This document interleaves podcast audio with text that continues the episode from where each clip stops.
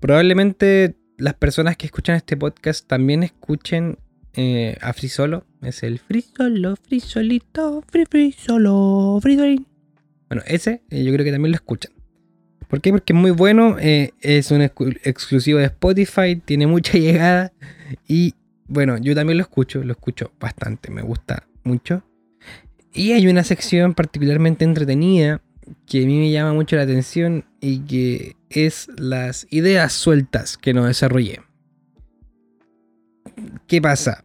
Que me ha costado mucho escribir, de hecho, está ya grabado. Hay una parte donde hablé sobre por qué me cuesta escribir. Em, las ideas sueltas que no desarrollé son muchas las que tengo. Tengo muchas ideas sueltas sin desarrollar en mis cuadernos también. Pero eh, ante la falta de creatividad, ante la falta de inspiración, salí a buscar ideas y me encontré con estas que están en este capítulo. No, hoy día no hay un tema particular, no hay una línea, no hay un guion. Hay simplemente ideas sueltas que desarrollé un poco. Para no copiar directamente al Edo, el señor Eduardo Carrasco. Si es que algún día llega a escuchar esto, primero, gracias por escucharlo. Segundo, eh, Permiso, voy a copiar su sección. Son ideas sueltas que desarrollé un poco, unos pocos minutitos, 40 minutitos, casi 30, y tantos minutitos sobre ideas sueltas con un poco de desarrollo que están ahí para impulsar su creatividad, para eh, contarles un poco en qué estaba haciendo estos días de mi vida en los que he desaparecido. Eh, eso, muchas gracias por escuchar este podcast. Síganme en Instagram, en bajo, en TikTok como Relevancia y pueden darle a seguir a el podcast que ayuda mucho compartirlo con sus amigas, amigos, amigues. Y eso, esto es La Relevancia, un podcast donde hablamos sobre cosas lo suficientemente irrelevantes como para que no le importen a nadie.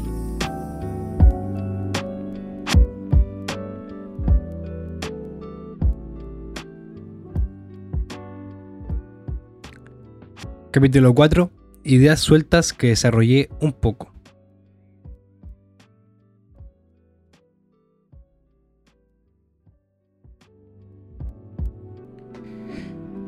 Me imagino que más de alguno de ustedes, aparte de escuchar este podcast, si es que de verdad lo está escuchando, eh, se habría preocupado de, conocer al menos lo que hace el Edo Caroe en Frisolito.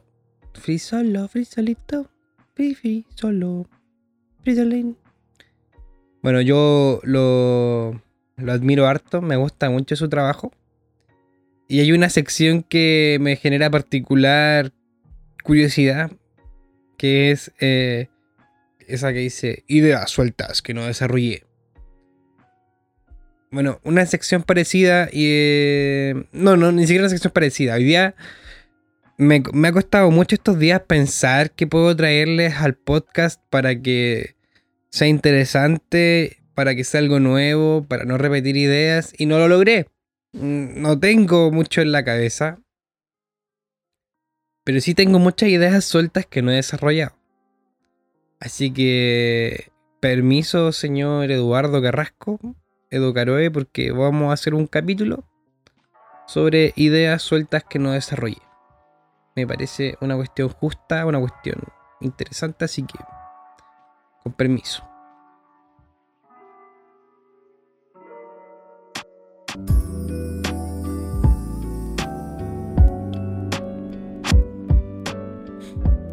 El otro día vi un documental lo vi un domingo acostadito comiendo papas fritas, fue maravilloso. Necesitaba un domingo relajado y era el botón de nácar. Y, y es un documental que es precioso, está en ondamedia.cl, está gratuito para, para que ustedes lo puedan ver. El botón de nácar. Y tiene una, una hermosa reflexión acerca del agua. Bueno, no es el tema principal del, del, documental, pero, em, pero hablan sobre el agua, sobre cómo el agua está presente en todo el universo, no sobre la Tierra. Y cómo el agua ha sido la vía de... Mm, la más que la vía, ha sido la, lo que ha permitido la existencia de, de, de todos nosotros. Y de todo. Y en esa línea es que narran cómo una mujer Kaweshkar, eh, cuando era pequeña, se daba. Se, tuvo que recorrer todo el. todas las islas de, de la zona austral de Chile en un bote pequeñísimo. Y uno pensaría, ¿eso pasó hace cuánto? ¿100, 200 años? No, bueno, pasó en 1960. Mientras que Santiago se estaba eh, configurando como una, como una ciudad moderna, esta persona estaba viviendo esta experiencia vital en otra parte del mundo. Esta mujer estaba cruzando toda la Patagonia. O sea, no, no sé si toda la Patagonia. Bueno, no recuerdo muy bien, pero estaba ahí con su papá arriba de un bote pidiendo una experiencia dificilísima de sobrellevar. Eh, mientras que en Santiago la gente andaba en micro. Y, ese punto específico del documental me, llamó mucho la atención.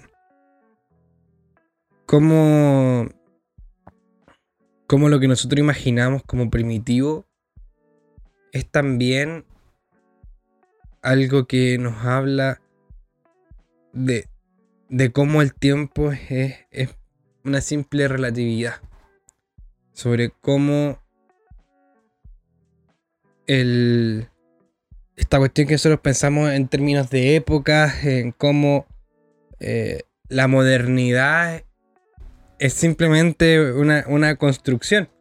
¿Qué, es lo que define la, cuál es la distancia temporal entre ella y nosotros? Es inmensa. Me, llamó mucho, mucho la atención. Además de que hay una reflexión preciosa en torno a un botón que no se las voy a comentar del todo, pero es sobre los perdidos, los desaparecidos, los hechos desaparecer. Que habla también sobre la, la importancia, más que la importancia, lo que, lo que ocurrió en, en la parte austral de Chile con, con, con las tribus y con los pueblos originarios. Con los nómadas del agua una reflexión preciosa, si los recomiendo. Eh, el botón de nácar. Muy bueno.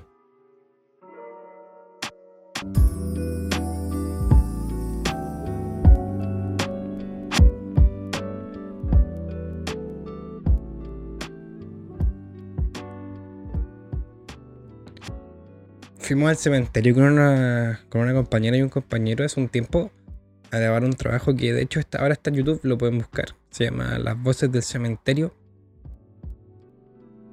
De filosofía y teología natural. Así lo pueden pillar en YouTube. Hicimos un bonito recorrido donde entrevistamos a varias personas sobre su relación con el cementerio y, y les preguntamos directamente si es que sentían que el cementerio tenía alguna relación con Dios. Bueno, no voy a no voy a spoilearles eso. Vayan a verlo, está buenísimo. Lo pueden encontrar así mismo, como se los comenté en, en YouTube. Las voces del cementerio, filosofía y teología natural. Lo buscan así y les va a aparecer. Sin embargo, hubo una pequeña reflexión que hicimos con una compañera que me gustaría intentar profundizar aquí que era sobre cómo los espacios no se construyen solamente con materia. O más bien cómo la materia y la puede construir símbolos que construyen espacios. ¿A qué me refiero? El cementerio, todos conocemos eh, algún cementerio está muy dentro del imaginario muy dentro del imaginario colectivo esta imagen de un cementerio eh, muy gris, em, con imágenes religiosas por muchas partes. Bueno, eso es, todo construcción material, hecha por personas. Un, un símbolo de esto, un símbolo de aquello. La reflexión entonces es cómo... ¿Qué es lo que diferencia un cementerio de una calle? ¿Es acaso simplemente que ahí se esconden los muertos? Yo, diría que no.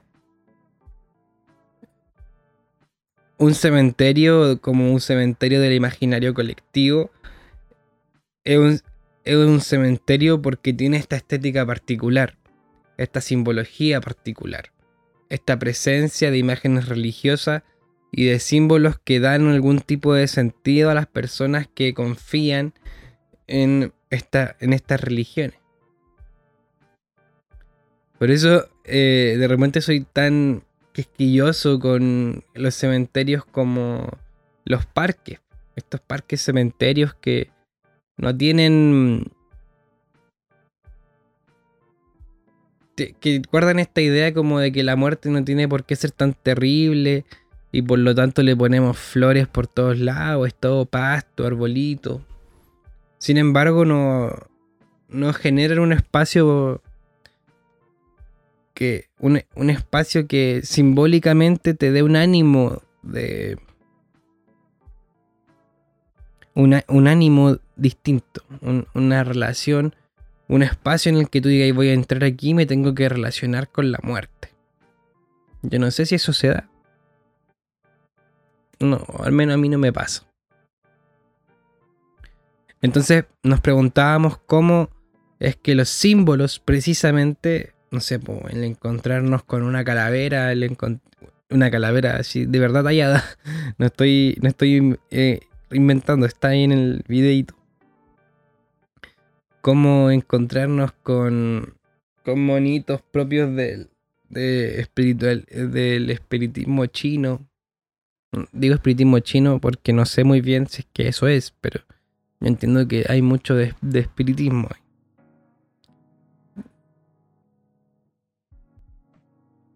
Bueno, ¿cómo, ¿cómo, estos símbolos aportan a la creación de ese espacio? Yo creo que ahí hay una reflexión muy bonita que, que aún hay que hacer. Bueno, les recomiendo este eh, mini, mini, mini documental, estas mini entrevistas que le hicimos a personas que visitaban y trabajadores del cementerio. Las voces del cementerio, filosofía y teología natural, así lo pueden encontrar en YouTube. Vayan a escucharlo, está muy bueno.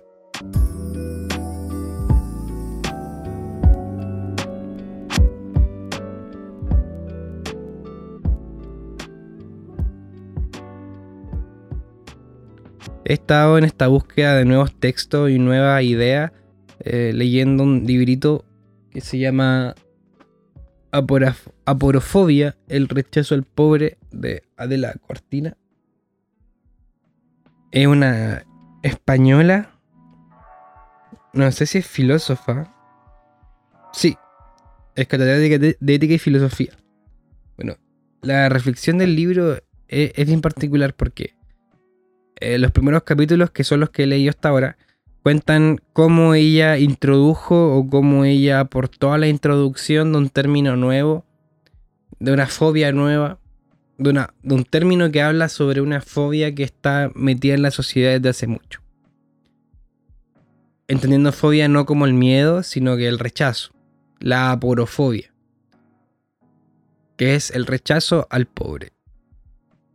Y cómo hay verdaderos discursos de odio aporófobos eh, muy metidos en la sociedad que, que, por ejemplo, han propiciado en España, y yo creo que también en Chile y en muchas partes del mundo, que hayan grupos de personas que se crean en un espacio de superioridad moral tal que, que, que golpean, que humillan, que desprecian constantemente con acciones concretas a los pobres.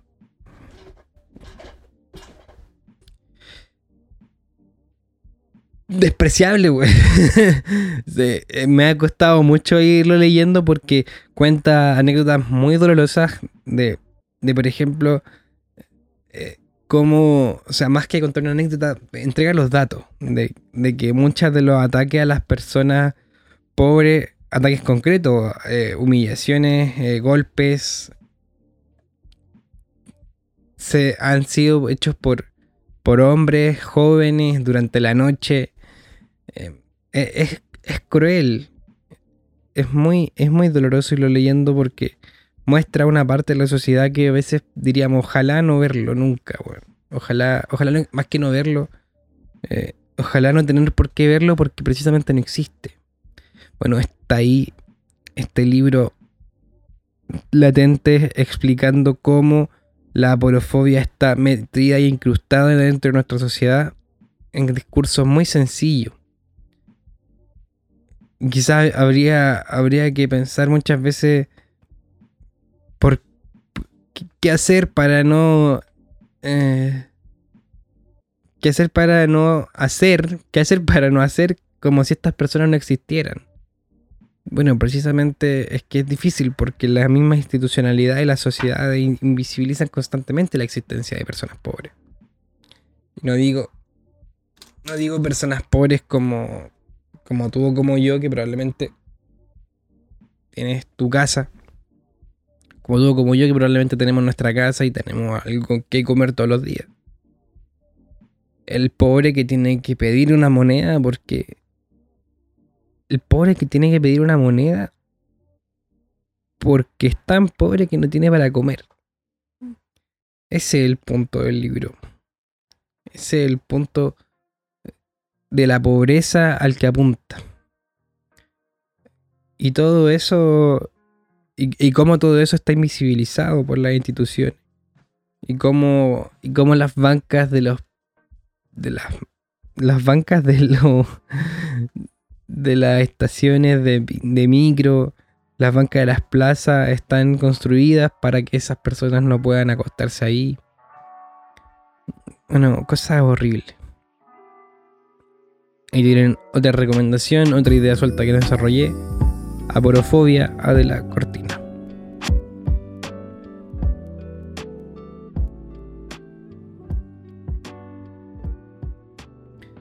Me ha costado mucho escribir estos días.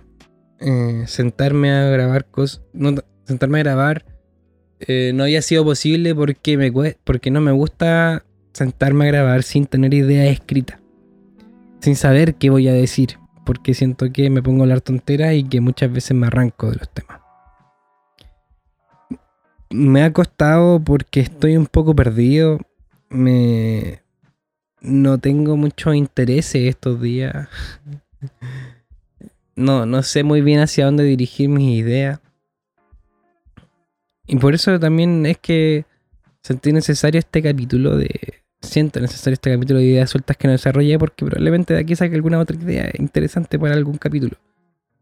Y, ojalá que a ustedes también les sirva como, bueno, unas pequeñas recomendaciones, alguna idea que nutran su curiosidad. Bueno, aquí, aquí está esta cuestión que estamos haciendo para ustedes. Ha costado escribir porque, no sé, darse el tiempo de, sentarse a escribir es difícil. A mí, me es muy difícil.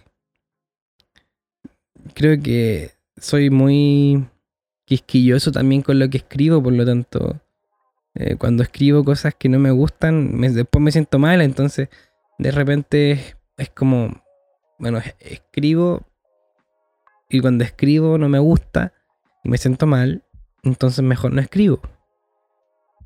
Pero sé que tengo que escribir porque el podcast, o tengo que escribir porque algo para la universidad, o porque me siento mal y necesito escribir. Bueno, esta no es una recomendación, sino que una idea suelta. Necesito darme más tiempo para escribir, necesito volver a sentir inspiraciones, volver a sentir cosas. Escriban, hace bien, lo que sea, enrayen un papel.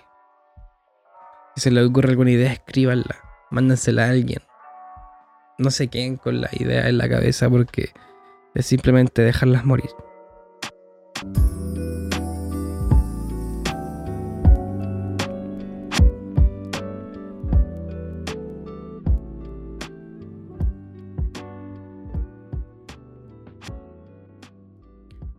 Hicimos un trabajo con unas compañeras y un compañero sobre un análisis de una escena de cine.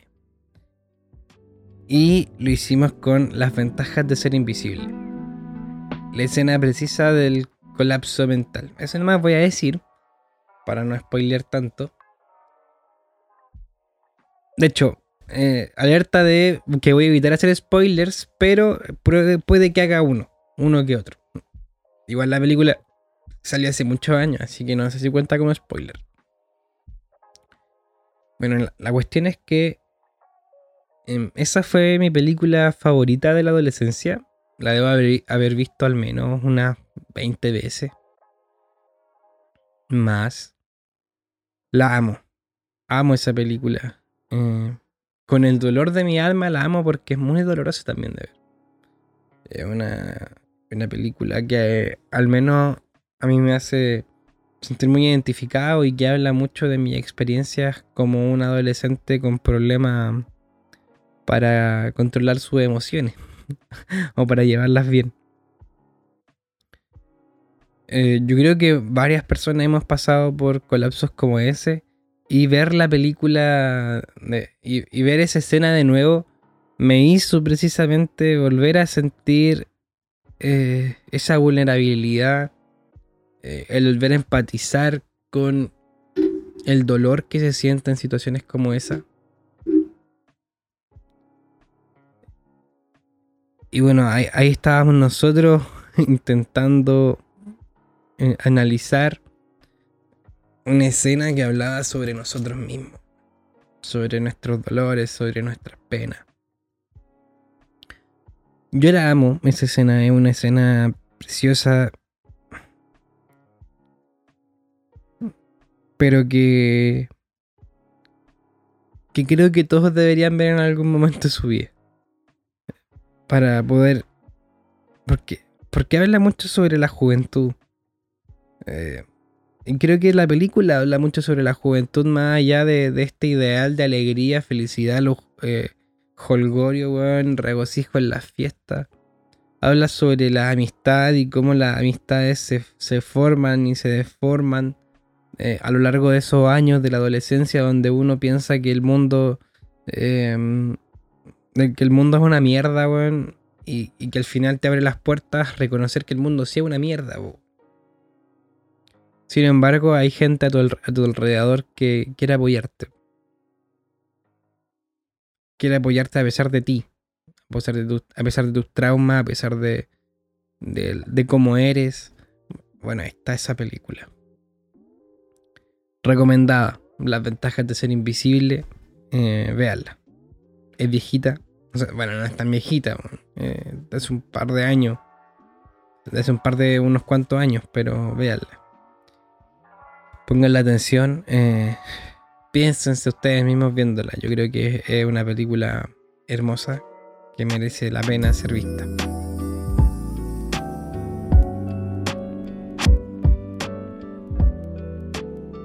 He estado muy muy cansado. Eh, de hecho, esta semana en la que estoy grabando esto es una semana de receso universitario, no tengo clases. No tengo clases y por lo tanto estoy muy holgado de tiempo.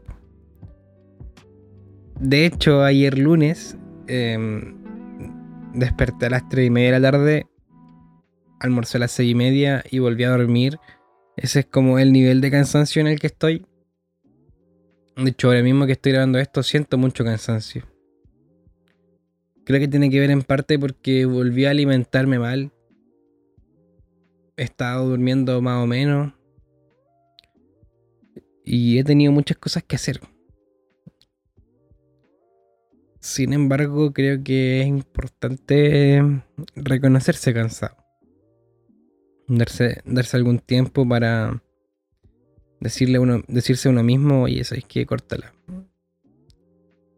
Y creo que también por eso me ha costado grabar estos podcasts, estos capítulos. Porque me. Me. de alguna forma me he sentido obligado conmigo mismo a hacerlo y eso hace que, sea más difícil.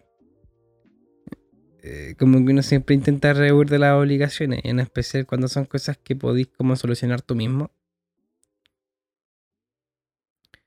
Bueno, pero eso. Estoy cansado. Em, si me ven algún día con cara de tuto, díganme anda a dormir. Lo necesito. Pero también necesito ir cumpliendo algunas cosas. Necesito ir cumpliendo metas. Necesito ir avanzando en los días porque se hace necesario. El cansancio debiese ser también un aliado. Y a veces lo tomo como eso. Es rico sentir cansancio cuando, la, cuando hay hecho algo bien. Cuando hay una satisfacción de por medio. El problema es que muchas veces eso no se da. Eh, muchas veces no hay nada satisfactorio detrás de estar cansado. Muchas veces estás cansado porque la existencia está difícil, weón. Y creo que eso es muy, muy complejo. Hay un capítulo del podcast, El cansancio me engrifa, donde hablé con una amiga sobre precisamente esto, sobre el estar cansados y cansadas. Vayan a escucharlo si les parece, El cansancio me engrifa. Ahí tienen otra recomendación. Se han ido bien recomendados este capítulo. Quizá cuando pensamos en esta cuestión del cansancio, pensamos también harto en el perder el tiempo o la procrastinación que le dicen. Que le dicen. Pero la procrastinación no es tan solo perder el tiempo, sino que es rehuir de las responsabilidades. Es hacer todo lo posible porque las responsabilidades no se vuelvan em, lejanas ponerte a ver un video en TikTok y ver otro, otro, otro, ponerte a ver videos de Instagram y ver otro, tras otro, tras otro, ponerte a conversar con alguien sobre cosas que no queréis conversar. Al final es una forma de demostrarnos a nosotros mismos de que no queremos hacer las cosas que hacemos y de rehuir de eso. Es curioso la, la cuestión de procrastinar o de perder el tiempo. Porque uno se podría preguntar, ¿se puede perder el tiempo? y frente a esa pregunta, yo diría que no. Porque ¿cómo se puede perder algo que no se tiene? Y es que precisamente el tiempo no es algo que se tenga. No tenemos un certificado de propiedad del tiempo. Nadie paga por tiempo. O bueno, sí, cuando estáis cuando enfermo y tenéis que pagar para no morirte, eh, pagáis por tiempo. Pero más allá de eso, eh, no, es, no es algo que esté calculado dentro de nuestra existencia, sino que está más bien coartado o coaccionado en relación a una cuestión de propiedad capitalista. Pues, bueno. Eh, el tiempo tiene precio, trabajamos por tiempo trabajamos y nos pagan en función de horas de nuestras vidas que dedicamos al trabajo. ¿Qué es lo curioso? Que ese tiempo muchas veces no es nuestro. ¿Cuántas horas de trabajo cuesta... Bueno, hace tiempo escribí esta frase por ahí, no sé dónde está. Eh, ¿Cuántas horas de trabajo cuesta el amor propio? Ese tiempo no se puede medir. El, tiempo se nos arranca constantemente, no es, no es, una cuestión simplemente medible en un par de horas, en un par de meses. Eh, es necesario hacernos a la idea de que el tiempo no es nuestro, de que vivimos, vivimos durante un tiempo determinado, pero eso es como una duración. ¿Cuánto dura una película? Tres horas. ¿Y cuánto sentiste que la estuviste viendo? No sé. No lo sé en, ese, en esos términos, en, esa relatividad de la experiencia del tiempo, es que no podemos perder el tiempo.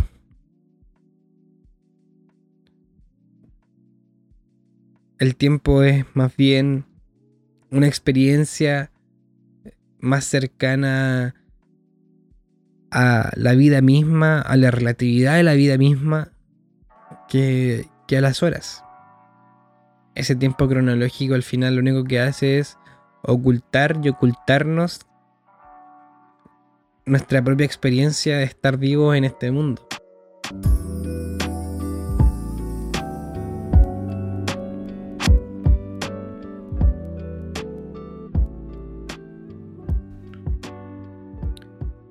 Dicen que la inspiración y la creatividad no es un don, no es un regalo. Y, esta semana, y estas semanas lo he constatado con mis propios ojos, con mi propia carne. La inspiración hay que salirla a buscar. La creatividad hay que ir a buscarla. Hay que, hay que ir a leer, hay que ir a ver obras, hay que... De todo un poco. Hay que, hay que vivir experiencias para encontrar la creatividad. A mí al menos me... Me ha costado mucho esta semana sentarme a hacer estas cosas que necesito. Porque me he metido en un montón de problemas eh, que no comprendo, en un montón de, de, experiencias que a veces se me va en collera vivir. Em, pero aparece ahí una idea del lindísimo viejo medio nazi del Martin Heidegger. Él dice que cuando uno está entrando en la filosofía o en problemáticas filosóficas, hay que, hay que meterse en un bosque. Meterse en un bosque y en ese bosque uno se pone a buscar, a buscar, a buscar. Bueno, él dice el ser. Él dice, empieza a develar el ser de a poco, intenta que el ser, el ser se le devele por algún segundo. Pero cuando. si, podemos ocupar la misma metáfora para la inspiración. Empecé a buscar, a buscar, a buscar. Hasta que de repente entré dentro de ese bosque y veía el cielo. Y ya no hay árboles frondosos. Ya no hay una cúpula de, de verdes hojas o de cafés. Sino que hay un claro en el que se puede ver el cielo. Ahí es donde está la inspiración, ahí, donde, ahí donde, según Martin Heidegger, se devela el ser, ese es el espacio idóneo para la filosofía. Pero eso hay que buscarlo. Hay que buscarlo con, con, ardor, con candor, como si tuviésemos ese faro de, del loco de Nietzsche que se pone a caminar de día con un faro encendido a buscar con ese ahínco hay que buscar esa inspiración. Y a veces es difícil, es muy difícil. A mí me cuesta bastante. Porque es más, es más rico quedarse dormido. Es más rico dormir. Pero cuando uno termina de grabar estos capítulos, em, queda también contento. Se agradece, se lo agradece uno mismo porque son cosas muchas veces necesarias los, los, las y les invito a buscar sus claros de bosque con ese ahínco, con ese, con esa locura del, del loco de Nietzsche que tiene un faro encendido a la luz del día.